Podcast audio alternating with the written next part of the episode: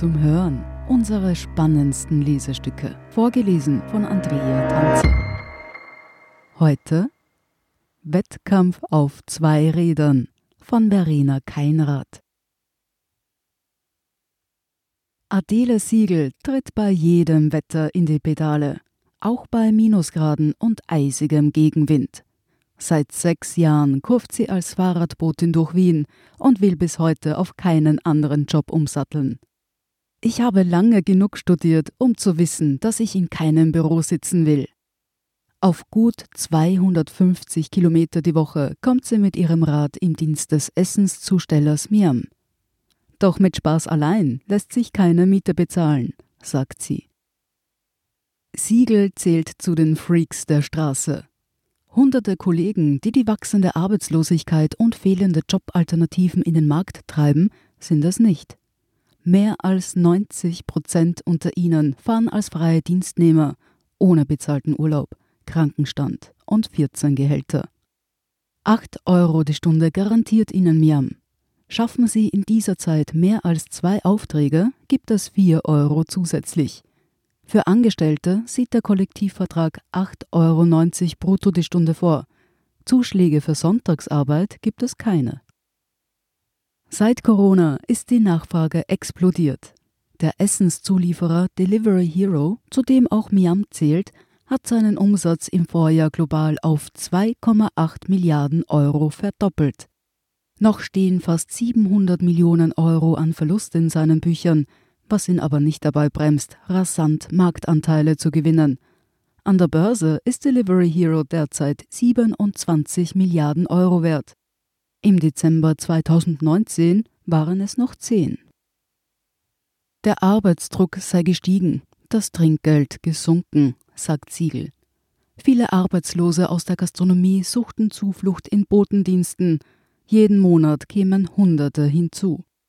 Die Wartezeiten vor den Restaurants seien oft lang. Viele Wirte verweigern Kurieren den Gang auf die Toilette. Es ist entwürdigend, sagt Adele Siegel. Eine Niedriglohnbranche, für die es keinerlei Qualifizierung brauche, nannte Miam-Chef Arthur Schreiber den Markt jüngst. Kein anderes Geschäft bietet derart einfachen und raschen Zuverdienst, ergänzt er nun. Höhere Löhne als die Gastronomie zu zahlen, das gebe der Markt aber nicht her. Ebenso wenig finanzierbar sei es, alle Boten anzustellen. Überdies bestehe der Großteil unter ihnen auf hohe Flexibilität. Das Unternehmen suche aber auch echte Dienstnehmer. Warum bewerben sich so wenige dafür? Weil Miam nichts dafür tue, um den Job attraktiver zu machen, sagt Siegel die als Betriebsrätin gut 50 angestellte Mitarbeiter der in Summe 2000 Boten vertritt. Flexibilität legitimiere es nicht, Leute ohne soziale Absicherung fahren zu lassen und ihnen alle Rechte abzusprechen.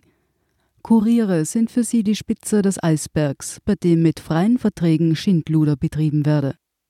Miamboten liefern zumeist auf eigenen Rädern. Ihr eigentliches Arbeitsgerät sei jedoch eine App. Diese kontrolliere jede Bewegung, schicke sie auf Zwangspause, wenn sie Aufträge ablehnten. Was hat das mit freien Dienstverhältnissen zu tun? fragt Siegel und erinnert daran, dass Rivalen wie Liverando alle Fahrer anstellten und über Kollektivvertrag zahlten. Warum schafft Miam das nicht? Und sie führt Sublieferanten ins Treffen, die am Rande Wiens unter widrigen Bedingungen arbeiten ließen. Doch darüber will keiner sprechen, so die Erfahrung der Betriebsrätin.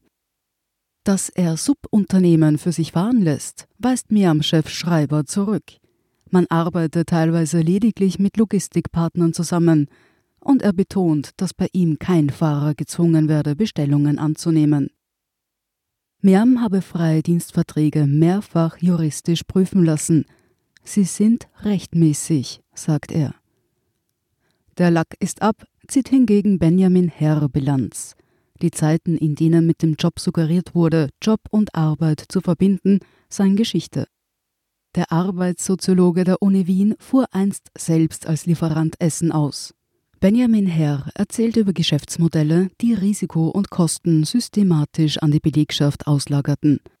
Plattformfirmen handelten sich von Versprechen auf Profit von Investor zu Investor – Der Druck, ihre Dienstleistungen so günstig wie möglich anzubieten, gehe allerdings zulasten der Arbeitnehmer. Wenn wer 30 bis 40 Stunden die Woche fährt, ist von Flexibilität keine Rede mehr. Und wer gute Schichten will, muss sich wie ein echter Dienstnehmer verhalten, sagt Robert Walasinski, der sich als Mitbegründer der Initiative Riders Collective für bessere Arbeitsbedingungen in der Branche einsetzt. Für Bettina Heidinger, Volkswirtin der Forschungs- und Beratungsstelle Arbeitswelt, muten Argumente von Logistikern, nicht genug Bewerber für fixe Anstellungen zu finden, zynisch an da der Markt vielfach von Migranten ohne Arbeitsbewilligung gespeist werde. Sie berichtet von einem Urteil des Höchstgerichts in Spanien, das einen Botendienst auf Basis einer App als echtes Arbeitsverhältnis einstufte. Für Rita Huber, die ein Lieferservice für Bioessen schuf, ist es rätselhaft, warum diese Jobs nach wie vor nicht als echte Dienstverhältnisse eingestuft werden. Ihre eigenen Fahrer hat sie angestellt. Wer sich dies nicht leisten könne, müsse sein Geschäftsmodell eben ändern. Der enorme Preisdruck ist für sie jedoch unbestritten. Wenigen Kunden sei ihr Mittagessen mehr als 10 Euro wert. Die meisten seien nicht bereit, für Zustellung zu zahlen. Adele Siegel fordert, dass freie Dienstnehmer in das Arbeitsverfassungsgesetz aufgenommen werden. Heidinger sieht wichtige Hebel bei der öffentlichen Hand, die Aufträge nur an Betriebe vergeben solle, die Mitarbeiter anstellten. Die Leute müssen sich wehren. Der Druck muss von unten kommen. Sie hörten Wettkampf auf zwei Rädern von Verena Keinrath. Ich bin Andrea Tanzer, das ist der Standard zum Hören. Um keine Folge zu verpassen, abonnieren Sie uns bei Apple Podcasts oder Spotify. Und wenn Ihnen unsere Lesestücke gefallen, freuen wir uns über eine 5-Sterne-Bewertung. Bis zum nächsten Mal.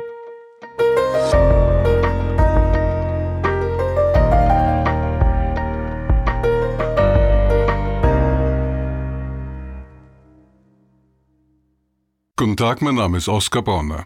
Wenn man in stürmischen Zeiten ein wenig ins Wanken gerät, den eigenen Weg aus den Augen und die Orientierung verliert, dann ist es sehr hilfreich, wenn man etwas hat, woran man sich anhalten kann. Der Standard, der Haltung gewidmet. Jetzt gratis testen auf Abo der Standard.at.